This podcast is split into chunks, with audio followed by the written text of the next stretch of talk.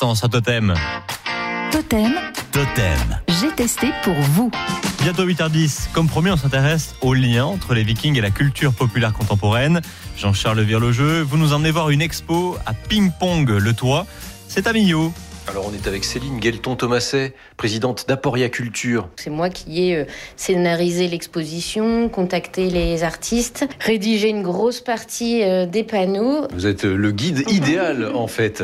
Alors on arrive dans une première salle où euh, d'abord c'est une sorte d'introduction finalement à la, à la culture viking. Souvent on dit que c'est un peuple, mais finalement c'est une multitude de peuples. Euh, les artistes qui ont contribué à l'exposition, créé la bande dessinée Torgal, donc Jean Van Damme euh, en scénariste et euh, Grégor Rosinski euh, au dessin. Et puis on présente aussi des documents préparatoires du jeu vidéo Assassin's Creed Valhalla, réalisé par euh, un architecte archéologue qui s'appelle Jean-Claude Golvin. Ubisoft travaille quand même avec des pointures. Ah oui, oui, Jean-Claude Golvin a fourni en fait des plans de certaines villes de l'époque du 9e siècle, créé des aquarelles qui permettent de voir les bateaux, les personnages, les types de maisons.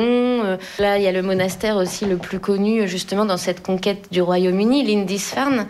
C'est depuis ce moment-là qu'on croit que les Vikings étaient vraiment des énormes pilleurs brutaux, euh, alors que pas forcément. Voilà, bon oui, ils pillaient, et, mais, Mais comme tout le monde, quoi. Surtout, voilà, des grands explorateurs et des grands commerçants. Et quand ils arrivaient sur place, ils faisaient beaucoup d'échanges. Voilà. Alors c'est la deuxième salle qui est consacrée à ce jeu et à ces documents. On va peut-être passer à la- l'autre salle, donc la dernière salle de, de cette exposition, euh, davantage dédiée à cette, euh, à cette saga euh, bande dessinée Torgal. Et et il y a diverses planches de divers tomes hein, présentées dans cette salle. Et pour rester justement dans ce côté, euh, comment les, les historiens, les archéologues peuvent apporter des connaissances aux créateurs.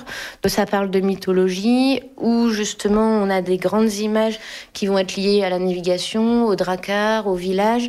Et ça fait écho aussi au travail préparatoire euh, de Jean-Claude Golvin pour le jeu vidéo. Quand c'est la bande dessinée, le jeu vidéo, on se dit souvent...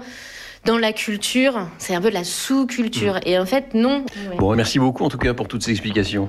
Et précision, l'expo est gratuite et elle peut être visitée le soir aussi à Ping Pong, le toit à Millau ou un bar et un restaurant.